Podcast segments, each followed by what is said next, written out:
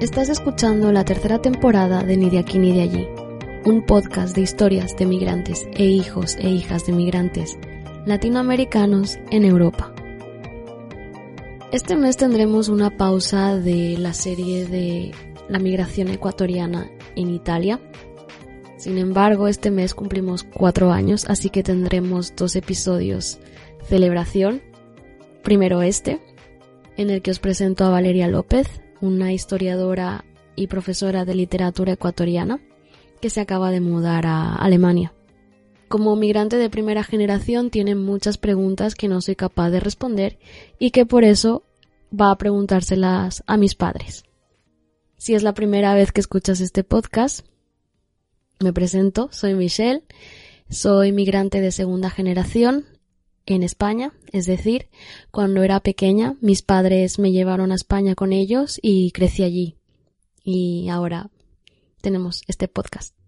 Además, quería adelantaros que acabaremos la serie de la migración ecuatoriana en Italia en un live de Instagram en el que conversarán Valeria y Cintia. Y responderán a vuestros comentarios y preguntas que nos podéis hacer llegar a través de nuestro Instagram, donde estamos como ni de aquí punto ni de allí, o a través de nuestro Facebook. Nos puedes encontrar como ni de aquí ni de allí podcast. Valeria además va a dar algunos apuntes históricos y va a conversar con Cintia sobre lo que fue investigar la migración ecuatoriana desde y en Italia. Anunciaremos la fecha del Instagram Live pronto, así que no te olvides de seguirnos en nuestras redes sociales o de visitar ni de aquí ni de allí.com para más novedades. Pues estamos en este capítulo de ni de aquí ni de allí que mm, me hace mucha ilusión porque te presenté en el primer episodio y es una de las colaboraciones que más ganas tenía de hacer porque tú traes una perspectiva que me faltaba para completar la, el, el círculo completo del podcast. Y pues vamos a empezar con eso, presentándote. ¿Quién eres? Bueno, primero a mí me encanta el hecho de que haya un podcast que se llame Ni de aquí ni de allá y que lo hayas mantenido durante tres años. Cuatro. ¡Cuatro años! Sí, tú vas a ser eh, parte de la celebración. Tercera temporada, cuatro años, corrijo mi error. Y mm, ¿quién soy? Pues soy una mujer latinoamericana. Me siento más latinoamericana que ecuatoriana. Y ahora estoy en Alemania, tengo 32 años y básicamente soy un ser que nació en el planeta. Eso. Como si me preguntan quién soy, soy un ser que nació en el planeta, específicamente en lo que llamamos Latinoamérica. ¿Y cómo me defino? Mujer, dentro de las construcciones, pese a cualquier otra complejidad que ahora hay. Todavía me siento y me considero y me nomino a mí misma mujer. ¿Y te llamas Valeria? Y me llamo Valeria. Valeria con V. o Pau. V. V. V española. V española. Cosa que no, no sabía, sino hasta ahora que voy entendiendo un poco más de la perspectiva española. No solo de las letras, sino de la vida. ¿Y a qué te dedicas? Bueno, pues ahora en este momento de migración estoy viviendo en Tübingen hace cuatro meses y medio y estoy haciendo primero una como un trabajo voluntario que es dentro de mis planes como una fase intermedia de lograr tener el idioma alemán y al mismo tiempo em, no desapegarme de mi lugar de inspiración que es la escuela, no solo como institución o como lugar, sino la escuela como un espacio que te abraza y en el cual te sientes acogida con otras personas y que hay como siempre niños y libros y niños y profesoras me encanta como la escuela. Entonces hago un voluntariado ahora en un Kita. Un Kita es un Kinderhaus, un, una guardería, un centro infantil, tiene como muchos nombres. y bueno, pero aquí en Alemania Kita. ¿Y a qué te dedicabas en Ecuador? en un podcast de migración creo que debe haber mucho espacio para suspiros.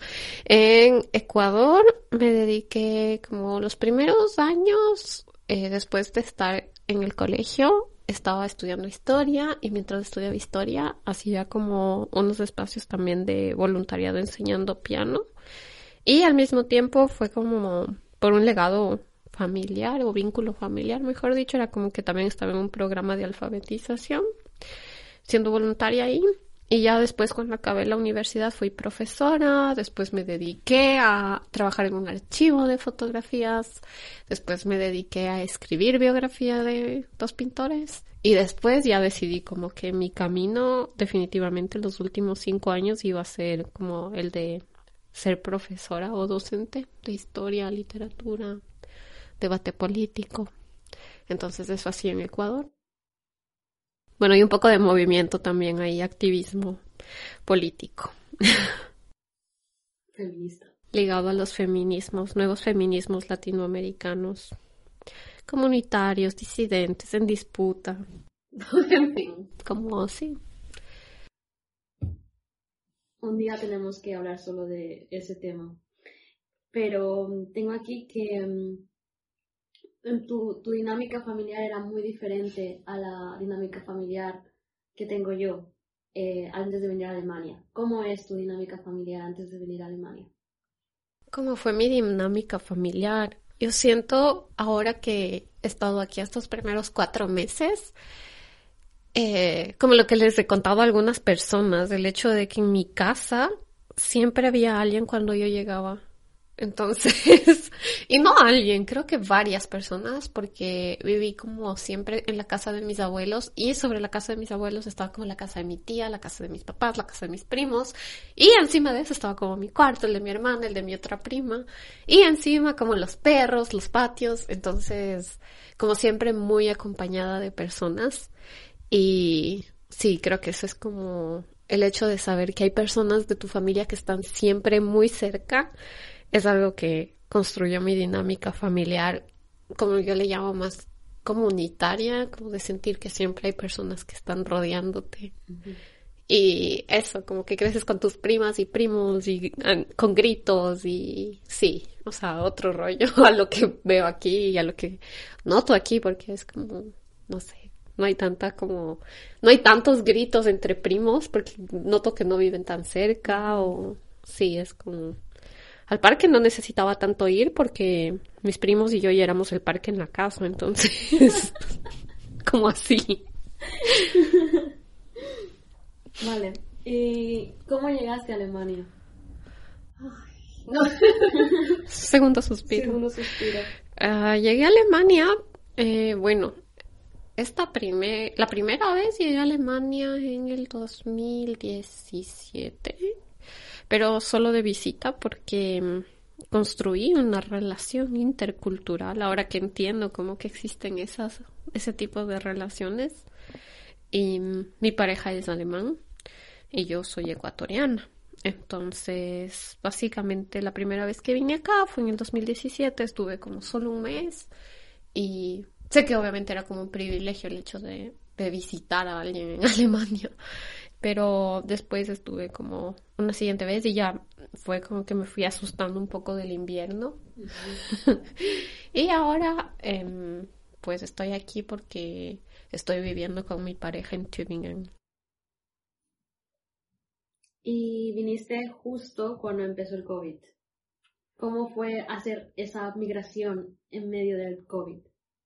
Bueno, no llegamos como, bueno, yo no llegué exactamente cuando empezó el COVID, sino como 10 meses o un año después, porque llevamos creo que casi dos años de COVID. Entonces, eh, hacer la migración primero fue como que estábamos mi pareja y yo en Ecuador juntos cuando empezó el COVID. Y él se quedó en Ecuador más del tiempo que podía y después él volvió acá a Alemania y después de eso no nos podíamos ver porque no había como una fórmula legal, un aparataje legal que nos permitiera estar juntos si no estábamos casados. Entonces tuvimos que aplicar a una visa que solo la daban para Alemania y era como una visa de pareja. Y con la visa de pareja vine acá durante el COVID. Pero ahí hubo como muchísimos problemas porque mm, cuando ya tenía como todos los papeles en medio del COVID para poder llegar acá, me negaron poder subir al al avión que me iba a traer porque tenía una escala en España y mm, mi pasaporte de ecuatoriana no me dejaba como hacer tránsito por España, sino solo llegar directamente a Alemania. Entonces no pude llegar cuando estaba planificado. Y me acuerdo que cuando me contaste esta anécdota, me dijiste que fue la primera vez que sentiste que tenías un pasaporte de segunda clase o Sí, como fue la primera vez en la que al estar dentro de un aeropuerto, en medio de un counter en el cual te revisan los papeles, solo alguien te lanza un papel que son como tus papeles o en el que supuestamente estás tú ahí con tus datos y te dicen como, no, no puedes viajar. Y es como, pero todos están subiendo. como, pero por allá está la entrada, ¿por qué no voy a poder viajar? Y fue como la primera vez en la que me dijeron como no, porque eres de Ecuador y, las, las ecuatorianas y los ecuatorianos no pueden hacer tránsito en España durante el COVID. Y yo estaba como, pero tengo la visa de la Unión Europea, del espacio Schengen. Y nada, me quedé peleando como tres horas en un counter y a la final fue como, solo no me dejaron subir al avión y era por mi pasaporte. Entonces fue como muy fuerte para mí darme cuenta como de esa experiencia que no era ya contada por otras personas, sino que yo la estaba viviendo y que se me hacía muy, muy, muy fuerte de decir como, ok, no me están transportando por el país en el cual yo nací y que ese sea un motivo como para no dejarme volar, a ver a la persona a la que amo, como que tengo de malo era mi pregunta, como, Señor. Y al mismo tiempo estaba enojada. Y solo el Señor fue como que se fue. Y no. A la final no me dejaron subir al avión. Y eso fue el principio de tu relación con la burocracia. Ese fue el inicio de mi relación con la burocracia. Porque después de eso sí llegué acá a Alemania. Esto parece Alemania. y bueno, pues tuve que em, recibimos junto con Gabriel, con mi pareja, como este apoyo, recibimos este apoyo de su familia para que yo pueda volar directamente a Alemania, lo cual era como muy, muy difícil porque de alguna forma tienes que hacer algo de escala, entonces el único vuelo directo era como Miami-Frankfurt. Y entonces volé desde Miami hasta Frankfurt, pero obviamente hay, también hay como otro privilegio, que es el hecho de que pude volar desde Miami, o sea, desde Estados Unidos acá, porque desde Ecuador no hay ningún vuelo directo a Alemania. Y bueno, aparte de que estaba totalmente, no sé, todavía en shock por el hecho de que no me hayan dejado subir un primer vuelo por mi pasaporte eh, ecuatoriano, em, fue como que ya después todo el vuelo en el cual venía acá estaba yo muy preocupada como me van a dejar, me van a botar en medio del Atlántico. o sea, obviamente no, pero decía como, ¿qué pasó? Como, ¿qué pasó? Como para que antes no me habían dejado subir y todo. Y lo trataba de no sobreanalizar, escribía mucho y nada, ya la relación burocrática empezó cuando nos dimos cuenta que yo no podía como quedarme aquí más tiempo em, siendo pareja de Gabriel si no nos casábamos y él tampoco podía ir a Ecuador y casarnos en Ecuador porque también Ecuador es como que ahora tiene una política migratoria en la que una persona extranjera tiene que estar ahí tres meses si se quiere casar con un ecuatoriano. Y es como solo las políticas migratorias son una locura. Y cuando preguntamos aquí, en Alemania, eh, como qué debíamos hacer para casarnos, nos dimos cuenta que tampoco aprobábamos como con todos los reglamentos, porque el matrimonio aquí es como un proceso burocrático en el cual hay que aplicar y sobre todo también era como algo que yo no quería aceptar, me doy cuenta. Y creo que Gabriel tampoco, pero puedo hablar más por mí. Yo no quería como aceptar el hecho de que la burocracia tenga que definir que podamos o no estar juntos, mm. pero era algo que ya antes me pasó y no quería como seguir arriesgando más tiempo, como el hecho de que no podamos volver a vernos o algo así. Entonces, ese fue el inicio y después tuvimos que hacer un viaje muy largo. Pero no sé si eso también quieres que cuente cómo fue. lo puedes contar, sí. bueno, no calificábamos para que yo me pueda casar aquí en Alemania porque básicamente como para casarse con una persona de Alemania, si tú no eres alemana o no eres también de la Unión Europea, porque creo que a veces puede ser como más fácil así.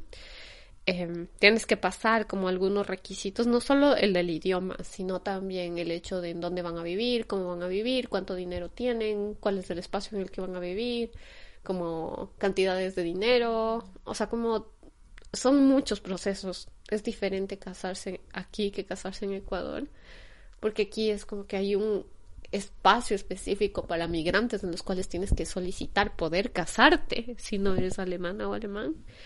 Y Creo que eso es como lo menos romántico de, de, casarse porque es muy diferente a como yo lo había pensado y lo que tuvimos que hacer em, fue como otra vez como tuvimos este apoyo de la familia de, de mi pareja y tuvimos que ir a Dinamarca que es como el destino turístico de las parejas a veces como interculturales o multiculturales, en fin.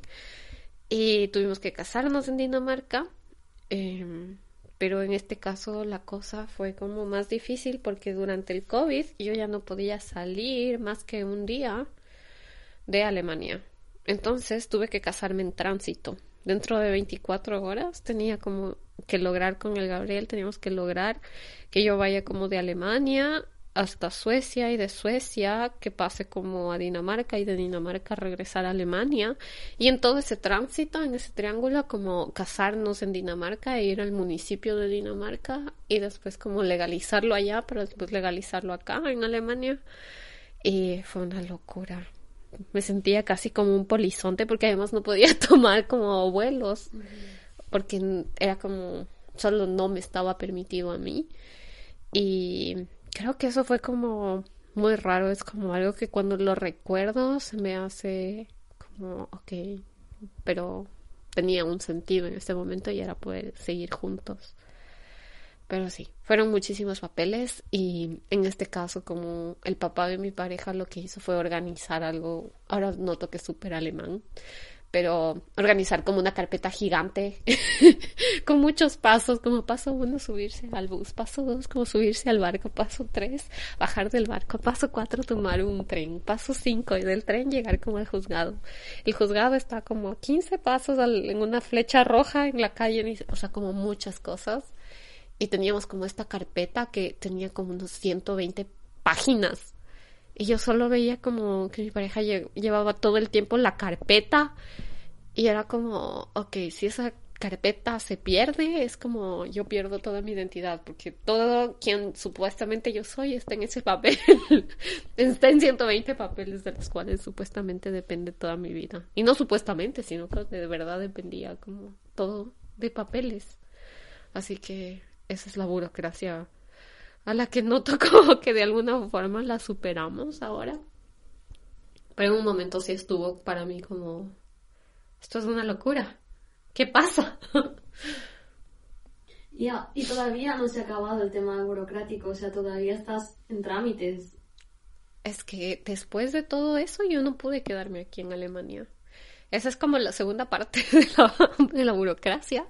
Y es que después de casarnos, aunque registramos el matrimonio aquí, no podíamos terminar de registrarlo porque yo tenía todavía como que pasar un examen de alemán y aparte de pasar un examen de alemán tenía como una visa que expiraba antes de que todo el proceso se pueda dar.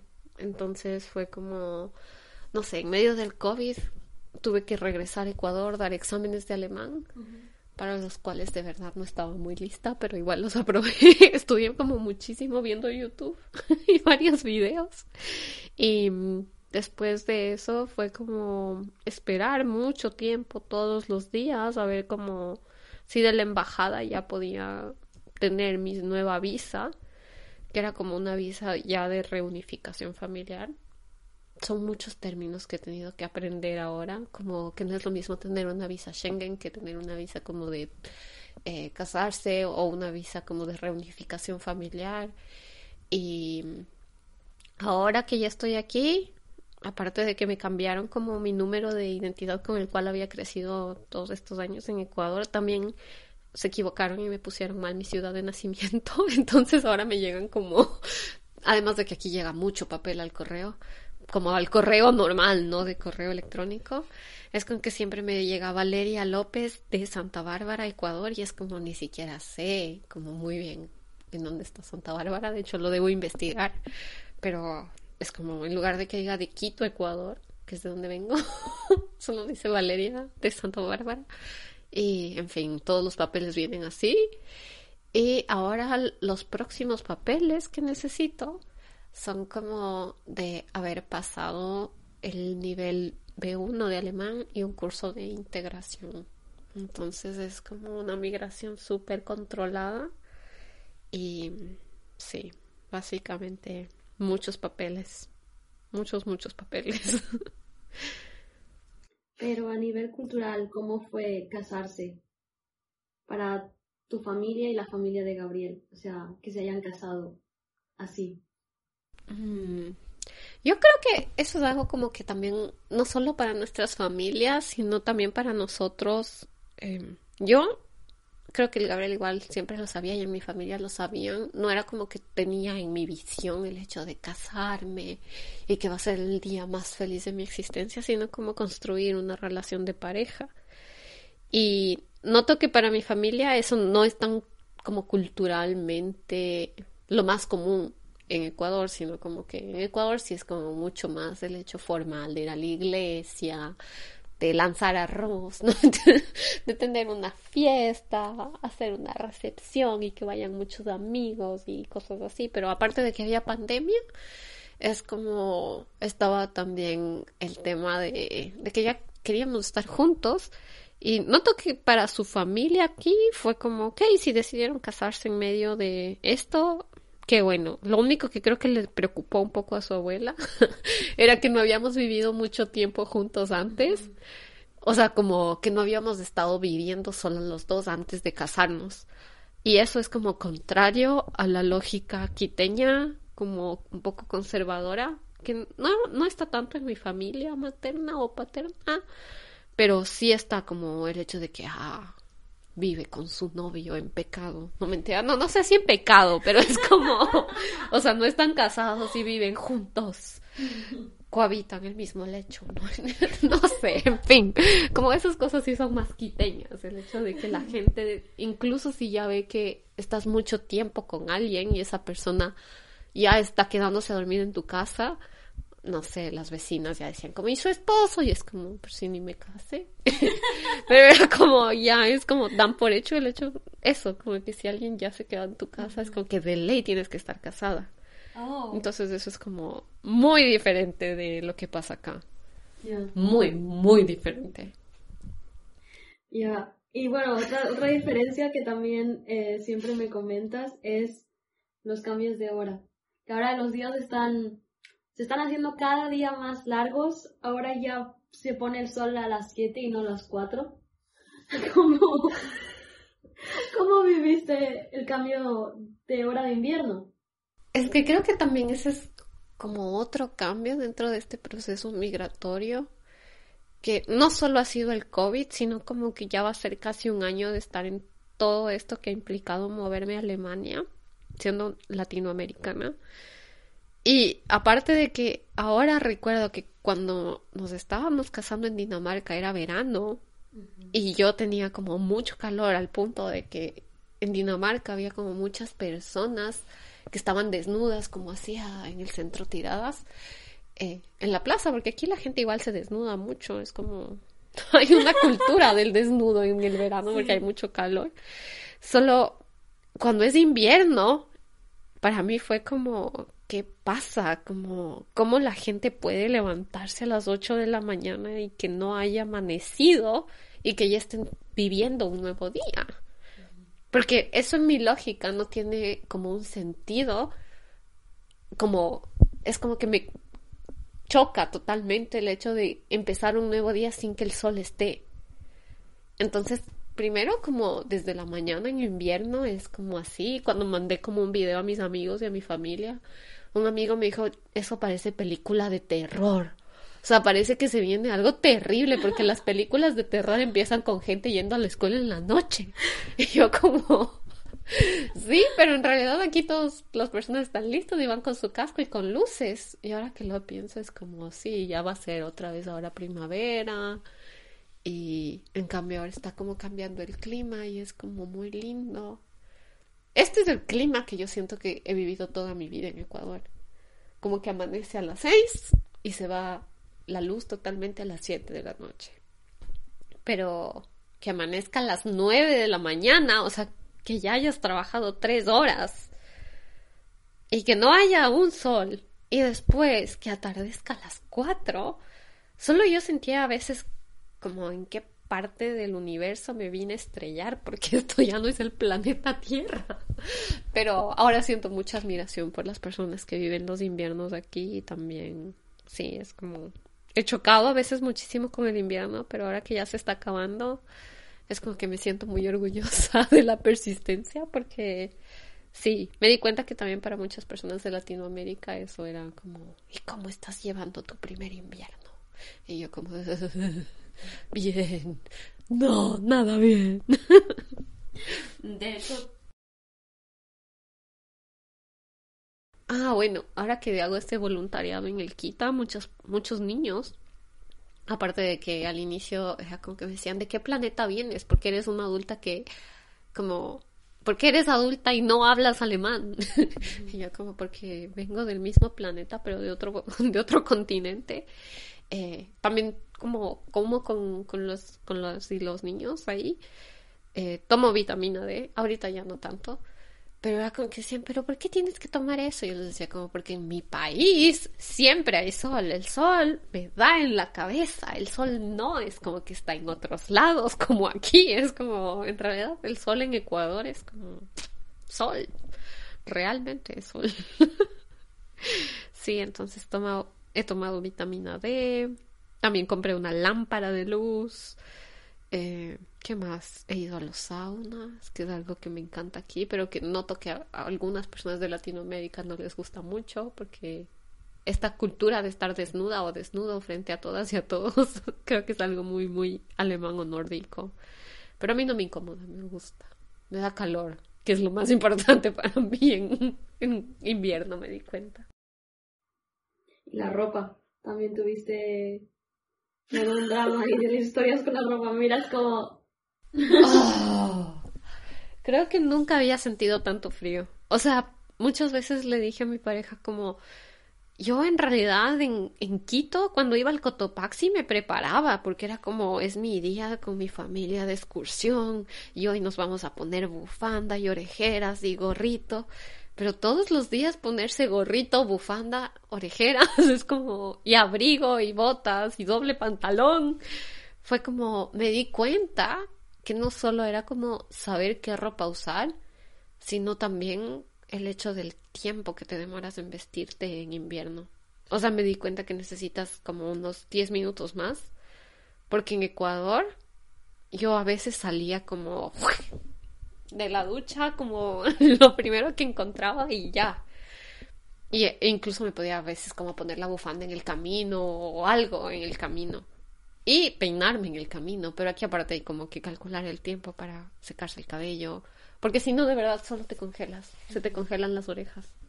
Y se me congelaron a veces las orejas, entonces sí, ha sido como la primera vez en, las, en la que tuve realmente después como de tres décadas de vivir en el planeta que buscar como qué ropa debo usar en el invierno en Alemania, qué marca es mejor, porque probé como con dos. Y no, me seguía dando frío hasta que ya llegó la tercera y ya. ese, ese abrigo sí sirvió. Eh, bueno, y vamos a hablar del tema de por qué para ti migrar ha sido tan trascendental porque tú no viniste, no, fue como el sueño de tu vida salir de Ecuador, no era el objetivo principal de tu vida. bueno, creo que para mí la migración, según lo que había estado leyendo antes y durante el periodo en el cual estaba esperando como esta nueva visa de reunificación familiar, fue como que no, empecé a decir como, ¡Ah! soy migrante. como, o sea, no sé si esa va a ser mi esencia de un soy migrante, pero sí es como que me está transformando mucho la vida. Y mm, me doy cuenta que esta sensación de cambiarme de continente trae como también muchas posibilidades, pero a veces solo cada día es algo tan nuevo y como nunca estuve como tan preparado, tan visionando el hecho de a qué rato será que salgo de mi país, porque no tenía ese sueño de ya quiero irme de Ecuador porque no me gusta vivir aquí. De hecho era como que a mí me gusta mucho como Ecuador. No me gusta mucho Quito, la ciudad, porque hay mucho tráfico y hay muchos carros y sí es como bastante intensa, pero el lugar en el que yo trabajaba me encantaba y entonces es como el hecho de que no haya sido tan planificado en mi vida como migrar o que haya sido mi sueño, es como, a veces sí me ha costado mucho el, el que estas migraciones, el no ser ni de aquí ni de allá, porque yo sí me sentía a veces un poco más de allá. Y creo que sentirme parte de aquí todavía no, no lo logro al 100% porque es muy pronto también. Al inicio pensaba como que, ay, en un mes ya voy a lograr todo aquí, voy a estar como súper estable. Pero me doy cuenta que es un proceso largo y también como de conocerme más a mí misma y conocerme en relación con otras personas que no hablan mi mismo idioma. Yo nunca antes estudié alemán como de verdad a profundidad y a conciencia. Porque en medio de los cinco años de relación con mi pareja no era como, ah, sí, vamos a ir a vivir a Alemania. De hecho, salimos en un documental en el cual él dice como, vamos a vivir aquí en Quito. Entonces, ahora que estoy aquí es como, ok, no estamos viviendo en Quito y por eso yo estoy aprendiendo alemán, pero de hecho es también como muy bonito el, el haber hecho un cambio así de grande. El otro día que estaba como diciendo, qué difícil que está como esto de vivir en otro continente y no, a veces no entender nada de lo que pasa y, y como no tampoco poder preguntarlo tan fluidamente, porque en inglés sí, pero alemán es como lo que se habla.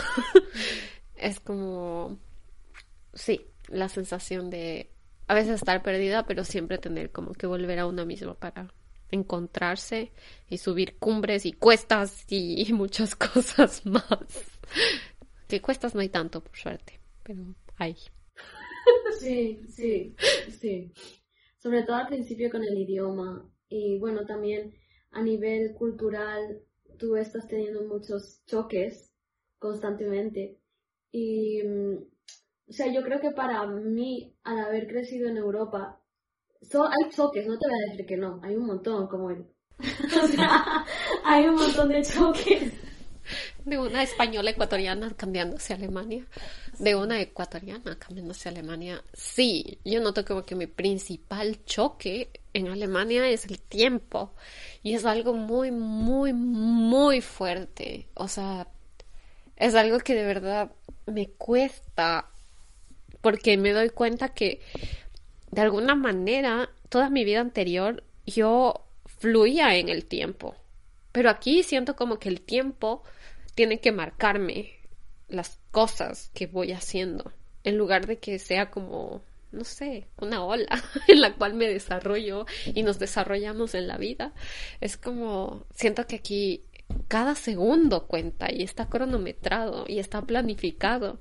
Y eso tiene su lado bonito porque sabes que vas a llegar al lugar porque está marcado y te lo van avisando en cada cosa que pasa menos en la burocracia y en las citas de las visas, ¿no? Debería en eso mejorar el sistema alemán, como en los trenes que siempre las personas lo dicen, pero em, siento que, por ejemplo, cuando les cuento a las personas de aquí que en, en Quito los buses que tenemos no tienen como una hora exacta a la cual va a llegar y como aquí que de verdad es como exacto, o sea, es como si dice que va el bus a pasar a las 12 y 45, de verdad pasa, a veces, a veces puede ser como que pase algo raro, como lo que me pasa a mí, que no sé por qué a mí me pasan cosas así, que el bus no llega o solo se pasa o solo no llega al lugar al que debe llegar. Eso es muy raro. En Ecuador, en cambio, era como algo súper normal. Y sí, es como las personas de aquí dicen, pero ¿y cómo pueden vivir sin un horario de buses? ¿Cómo pueden vivir y salir sin una aplicación? ¿Cómo, cómo solo van a la parada y esperan a que llegue el bus? Y es como, sí, porque en algún punto va a pasar. Y no es como que estamos viendo que ya chuta, está atrasado 30 segundos. Que es algo que el otro día me escuché diciéndome a mí misma. Dije como, ay, este bus está atrasado 30 segundos. Y de pronto dije como, ¡Ah! ¿qué me está pasando? ya no estoy fluyendo en el tiempo. como, ¿por qué? Estoy viendo el reloj tan así. Y sí, o sea, es como, creo que lo del reloj, un poco lo de la comida, extraño muchísimo, muchísimo el maíz el choclo con queso, las habas. Mm. sí. Muy fácil de hacer. Choclo con queso, bueno, en una ollita de presión. Yo en realidad nunca me hice muchos choclos con queso, pero sí, la diversidad de papas, mm. la diversidad de papas, la diversidad de frutas, porque eso también es algo como que en el Kinderhouse, en el Kita, los niños me han dicho como, Valeria, pero ¿por qué estás comiendo fresas? Y yo como, porque son ricas. y es como mi mamá dice que no se debe comer una fruta que no es de la temporada. Y yo como, ¿qué temporada? Me dijeron, no, tienes que comer la fruta que es como de la estación. O sea, ahorita nos tocan mandarinas. Y es como, ¿eh? En mi país yo siempre comí todas las frutas que quise. o sea, creo que el mango sí hay temporada, pero de ahí no es como aguacate siempre tenemos. Fresas mandarinas, o sea, es como se me hace muy raro el hecho de que haya que cambiar la comida también según el clima. O sea, por eso también creo que lo del tiempo es tan importante, porque aquí hay estaciones, en Ecuador no. Y siempre, ¿sabes? Es como, está compartimentado el año. Está compartimentado todo. Entonces, eso se traslada también a la, a la vida diaria. No había notado eso, como... Y decir compartimentado el año. cuatro, en cuatro estaciones. Nunca había visto como el que el año se divide así. Para mí es como que un año es un año. O sea, es todo el año. ¿Ves? No, está, está compartimentado, o sea, son ciclos. Son, o sea, al final se acaban repitiendo siempre la primavera, el verano, el otoño y tal. Pero yo sí que he notado, las, las, las estaciones para mí también son más marcadas. En Barcelona en invierno todavía hay hojas en los árboles. Y aquí no, están pelados, o sea, están todos, están calvos. Y el, el otoño, aquí hay un montón de hojas en otoño, o sea, te puedes resbalar de tantas hojas que hay en la calle. En España, o sea, en otras partes de España imagino que sí, pero donde yo crecí en Barcelona, una callecita con hojas, pero tenías que ir expresamente a esa calle a, a pisar las hojas. En cambio aquí no, ¿sabes? Entonces, yo también siento que las estaciones están muy marcadas y eso marca también las actividades que se hacen y eso marca pues los tiempos y, esa rigidez de algún modo, porque también en invierno hay tan pocas horas de luz que tienes que organizarte para aprovechar esas horas de luz, ¿sabes? Entonces, si tienes siempre esa continuidad, que da igual, o sea, ¿sabes? Como, no importa cuándo lo hagas, o sea, Sí, o sea, tampoco es como que en, Quito todas las personas sean como dentro de este estereotipo de que todo el mundo fluye en el tiempo. Obviamente sí es como que la gente a veces dentro de un bus puede decir como dele chofer. O sea, es como de verdad tenemos que llegar más rápido, acelere. Pero no es el hecho de que nadie quiere llegar, es el hecho de que llegamos, pero llegamos según cómo se puede. o, sea, no es como o sea, se va dando. Sí vamos haciendo las cosas. Pero las cosas se van haciendo mientras nosotras y nosotros fluimos junto con el resto. Entonces el hecho como de tenerlo extremadamente esquematizado dentro de cuadritos que tienen más cuadritos y más horas y que caen. Mm. O sea, yo siempre me manejé con un horario. No es que no existen horarios en Ecuador, existen horarios. Pero por ejemplo, algo que yo me vine a dar cuenta acá es como que no siempre tenemos como los cambios de hora tan, tan bien marcados. Por ejemplo, aquí es como que si tienes una clase de 4 a 6 y tienes otra que es como de 6 a 8, las personas es como que dicen, ah, ya no puedo tomarla de 6 a 8 y es como, ¿por qué? Y es como, ¿por qué no? Porque no me da tiempo para caminar desde la que se acaba a las 6 para entrar a la otra que empieza a las 6. eso en Ecuador yo siempre lo pude hacer toda mi vida. O sea, es como... De hecho, me quedaba seguida en la universidad porque, o sea, tenemos el sistema en el cual es como que puedes, o sea, no está calculado el hecho de que se acaba una clase a las 9 y 15, la otra va a empezar a las 9 y 18, sino que empieza a las 9 y 15, aunque es imposible, porque vas a estar todavía en la otra. Pero... No, o sea, aquí también, también tuve choque cultural con los horarios y las, el um, schedule, sí, horario, porque em, en, eh, en, la universidad a la que yo fui en Barcelona, la Pompeu Fabra, las horas estaban marcadas. Eran dos horas por clase, diez minutos eh, de pausa entre, entre esas dos horas. Pero era una clase entera que duraba dos horas. Y si era de nueve a once, duraba de nueve a once. Y se acabó. Empezaba a las nueve cerrado y se acababa a las once cerrado. Luego llegué aquí, ¿vale? Llegué aquí y aquí en el horario te pone 9 CT. C.T. Y yo no sabía qué significaba como 15 minutos después. O sea, te pone 9, pero es 9 y cuarto. Y te ponen ese margen de 15 minutos para que te cambies de clase y clase lo que tú me estás diciendo de Ecuador. Pero eso yo no lo sabía. En, en, en, en la Pompeu Fabra eso no existe. Y no sé de otras universidades, pero eso no existía. Y claro, yo me acuerdo de mi primer semestre que yo llegaba ahí puntual a las 9 y no empezaba la clase. Y yo estaba, ¿Me habré los alemanes? No, no, yo me estaba, me habré equivocado de clase. O, o, lo habrán cancelado y no me enteré, porque mi maestría también es un poco especialita. Y la, el tema, la información fue un poco. No, no, fluía la comunicación bien al principio. Entonces yo pensé, o lo habrán cancelado y no, no, estoy en la lista de estudiantes y no me han enviado el correo. Y dije, bueno, voy a esperar un ratito.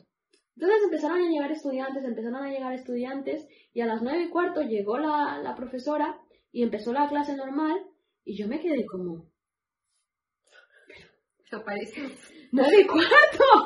o sea, en el, en el horario pone las nueve y empieza a las nueve y cuarto.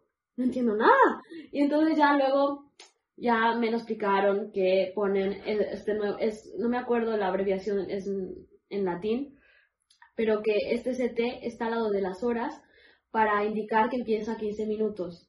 O sea, después. Es una locura. Bueno, pero al menos 15 minutos, porque yo lo que me he dado cuenta aquí también al tomar clases de alemán es que los profesores y las profesoras se disculpan cuando la clase se pasó tres minutos. Y para mí es como, todo bien. Y es como los estudiantes o sea, sin que sea un estereotipo, pero los estudiantes muchas veces asiáticos solo dicen como está muy bien que se disculpe porque se pasó tres minutos. Y para mí es como, ¿qué? Como, ¿de verdad? ¿De verdad? O sea, es un problema que alguien se pase dos minutos y lo están calculando y es como, ok, pero son dos minutos, o sea, pero aquí el bus te deja si no estás ahí en dos minutos encima de eso, me ha tocado como aprender como a las malas durante estos primeros cuatro meses que aquí el bus nunca para si le sigas corriendo. O sea, es como en Ecuador de verdad, si el bus te ve, como que tú sigues corriendo atrás, es como, no sé, al menos va como más lentito, amagando, como se dice en quiteño, como amaga que va, o sea, que sí sigue para que no se queje la gente que va adentro y al final tú te subes así como gracias pero aquí es como, no. O sea, si no estabas ahí parada. Y de hecho, si no haces el gesto, porque hoy también me pasó, como que si no haces el gesto de que vas a entrar, es como. Obvio que voy a entrar, solo esperen, me estoy cogiendo como mi chompa. estoy cogiendo mi chompa, ya me subo. Entonces es como que todo es muy rápido. Sí, sí. No, o sea, y también cuando lo comentaba con mi, mi familia me decía, pero a mí Michelle, cuando tú fuiste, ya te diste cuenta que allí el tiempo es diferente, o sea, fluye diferente.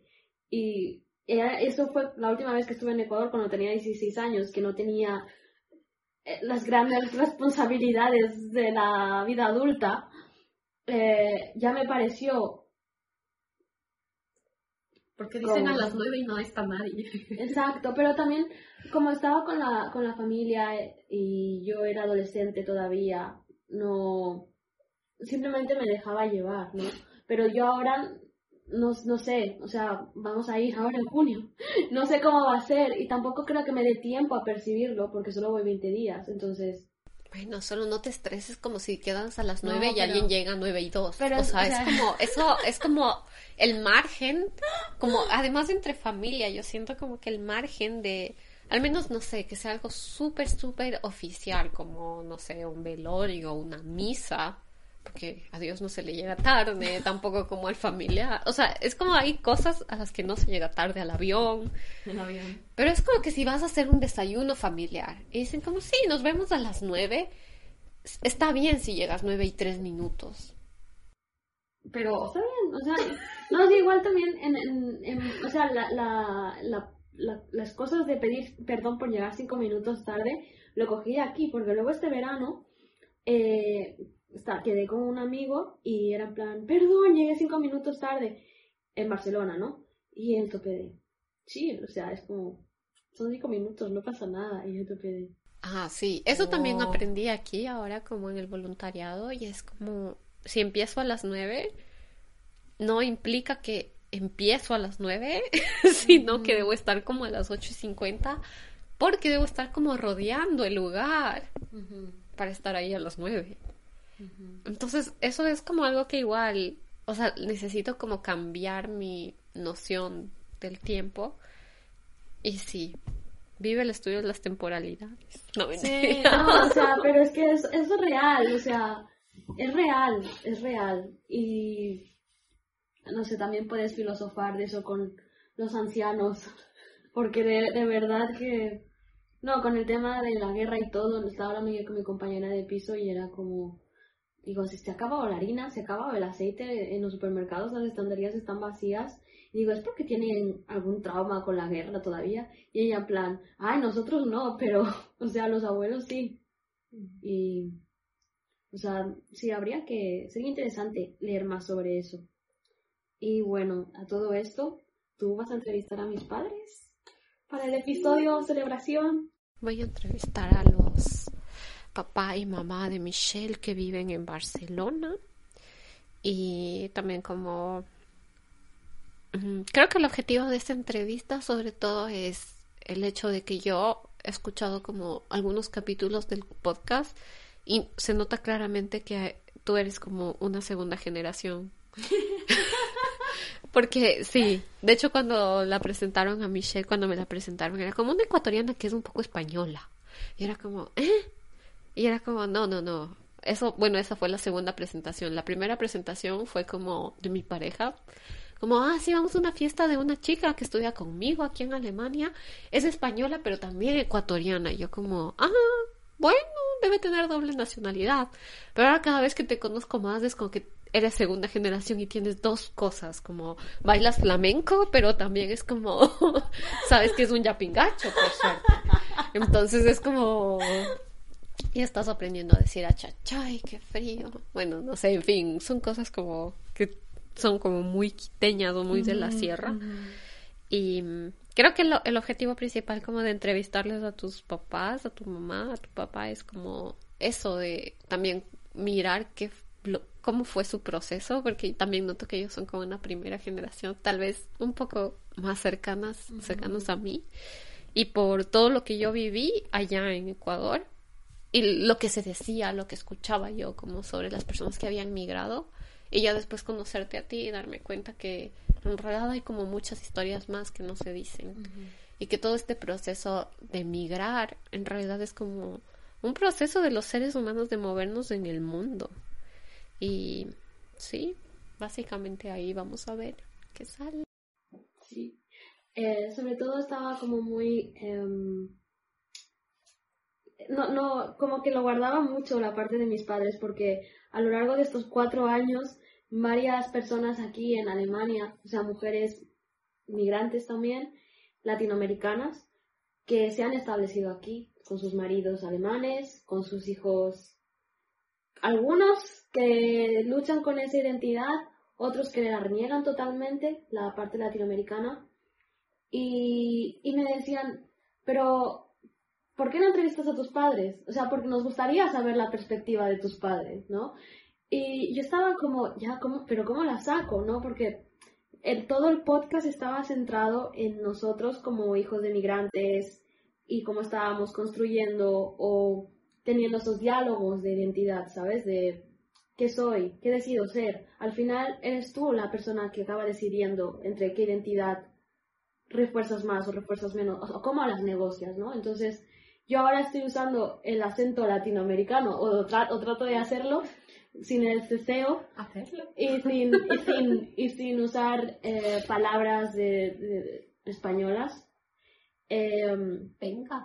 Venga. Y, no, hablo de ustedes y no de vosotros, ¿no? Entonces, ah, yo decidí que cuando estoy en Alemania y estoy con mis amigos latinoamericanos, yo voy a usar ese acento y voy a reforzar ese acento. Y que cuando hago contenido de divulgación o cuando hago, me, expongo en redes sociales, uso mi acento español. Uso el acento con, el que he convivido y el que he estado usando los últimos, bueno, los 14 años que viví allí, ¿no? Entonces, yo tomé esa decisión aquí, conscientemente, después de hacer las paces conmigo, con por qué decidí usar solo este acento, por qué decidí eh, reprimir el otro o no usarlo para nada o como avergonzarme de ese acento a veces, ¿no? Yo hice esas negociaciones, entonces mi podcast estaba todo centrado en eso. Y claro, ahora quienes te escuchan van a decir, sí, es Entonces, claro, cuando, cuando me preguntaban por mis papás era más, vale, ¿cómo meto esto? ¿Cómo lo meto? Y ya se, se fue dando, se fue dando, se fue dando, al punto de que el podcast se expandió a historias de migrantes, de jóvenes migrantes latinoamericanos, como tú. Que luego tú me dices, Michelle, cuando me llamaste en Navidad, en, en, en diciembre en, a España, estaba en España y tú me estabas como contando cómo habías vivido la Navidad aquí y todo eso, y me decías, pero necesitamos el podcast de tus padres, necesitamos. Claro, cómo sobrevivieron la Navidad y sobre todo más que la Navidad del año nuevo, porque cómo sobrevivieron como sin el año viejo, sin la fiesta, como sin correr por la manzana, sin los disfraces, sin las viudas, sin la caridad. o sea, es como que hasta pedimos la caridad para el próximo año. Estamos bien preparados. La cosa es que sí, yo siento como que igual me da muchas ganas como de entrevistar a tus papás porque es como que hay muy pocos estudios, y no solo estudios, sino como muy pocas personas que hablen desde España o que hablen como desde Europa hacia Ecuador. Y yo pienso que muchas personas de Ecuador en realidad deberíamos o podríamos más que deber, o sea, podríamos como tener otra perspectiva sobre la migración. Porque yo siento en mi caso, dado que yo siento que muchas veces se refuerza como que la migración es lo peor que te puede pasar, es algo terrible. Y no estoy negando el hecho de que es complejo, de que es doloroso, de que hay que hacer muchas negociaciones, pero yo cuando te veo a ti también veo como muchas posibilidades. Y cuando yo ahora estoy aquí, yo sé que tenemos varios privilegios, pero también es como el hecho de, sí, mirar como, como, como somos habitantes del planeta en realidad y que eso no se nos olvide. Y también obviamente como dentro de la parte histórica, yo creo que es como súper importante el hecho de mirarnos en colectivo para quienes de alguna forma se sienten como que están afuera. No sé si tus papás se sienten así. O sea, tengo muchas ganas de hacerle muchas preguntas, como igual, como ellos, ¿cómo te definirían a ti? Aunque no somos como nos definen nuestros padres. No sé si alguna vez les has preguntado a tu papi o a tu mami como, ¿Ustedes qué creen? ¿Soy ecuatoriano o soy español? A veces sí que me lo dicen. No, a veces me dicen como, ay, pero tú eres española. Y yo topé Pero también el otro día, el otro día, cuando me dijiste lo del patroncito, de cómo lo usaba yo en plan burla, jajaja, estaba hablando con mi mamá. Y mi mamá estaba contando lo de la entrevista, les mandé las preguntas para que se hagan un poco la idea. Y me estaban diciendo, ah, sobre esto no hemos pensado mucho, sobre esto tampoco y, dice, de esto no me acuerdo, tendría que mirarlo. Y dice, bueno, sí está bien, porque si no, eh, voy a llegar a la entrevista, mi mamá, voy a llegar a la entrevista así como, despacio, patroncita, como, como, ¿sabes? Como en broma. Y yo, entonces ahí dije, yo saqué de reírme usando lo de patroncita por usted, mami, o sea, porque toda mi ecuatorianidad como no, ya, ya, les, ya les preguntarás el tema de las dinámicas de los grupos ecuatorianos y todo allí, ¿no? Pero ese poco contacto de ecuatorianidad que he tenido como con otros grupos grandes mm, no la he tenido. Entonces, toda la ecuatorianidad que yo tengo es la que me han transmitido ellos. O sea, todo. Y, y las palabras que, que, que soy capaz de usar, el contexto que las puedo usar, es porque ha pasado por su filtro. Entonces, yo estoy segura de que mi ecuatorianidad, si voy allí, está desactualizada completamente, ¿sabes? Porque es la de mi madre y la de mi padre. O sea, solo sé como que si en un trabajo en Quito, en realidad tienes como alguien que es tu jefe y es una persona muy seria, tú no vas al trabajo y le dices como buenos días patroncito, porque es como que eso no funciona así. Entonces, es como esas como interpretaciones que tú has hecho muchas veces a mí me han causado mucha risa como el patroncito yo como o sea si es el jefe de algo o sea no es como de estar sumisa pero planeemos la revolución para después como discutir quién tiene las jerarquías y de hecho quizás eliminar las jerarquías, pero, o sea, Michelle, no funciona así, no funciona así. No le digas patroncito en la cara al patroncito, porque es como que eso se entiende de una manera diferente, se interpreta diferente. Es como que, o sea, hasta me lo puedo imaginar, como tú entrando a una oficina en Quito y diciendo buenos días, patroncito, y es como que la persona va a decir como, ¿y esta? Como, ¿Tienes algo que decirme? ¿Estás molesta por la jerarquía? O sea, va a ser un problema. No se lo va a tomar como algo como chistosísimo. Ya ves, es que es Yo cuando estaba hablando con ella me di cuenta de... O sea, yo ya, ya era consciente de que todo ha pasado por el filtro. O sea, la parte ecuatoriana no es social, porque no he socializado con ecuatorianos, o sea, contados en mi vida. Ahora sí, pero en, en la parte de eh, eh, educación infantil, secundaria, universidad, y claro, eh, ahora lo que tengo, toda esa parte es de mis padres, lo que ellos me transmitieron, lo que ellos dijeron, esto vamos a conservar, la, la colada morada, en las días que son después. Las fanescas y las adaptaciones, tienes que decir eso. Las adaptaciones y esas cosas, entonces, ¿sabes? Entonces va a ser bonito, va a ser bonito. Sí, o sea, sí, yo también es como que tuve una clase que era sobre la ecuatorianidad y la pasé con las justas. No, mentira, no. O sea, solo es como algo que se me hace más complejo porque si hay una identidad que yo siento como un poco más mía es la latinoamericana que solo una ecuatoriana, pero también creo que es por cómo yo me siento. Y sí, ahí los entrevistamos y vemos que sale. También sobre las migraciones y los temas anteriores que estamos tratando. Felices cuatro años.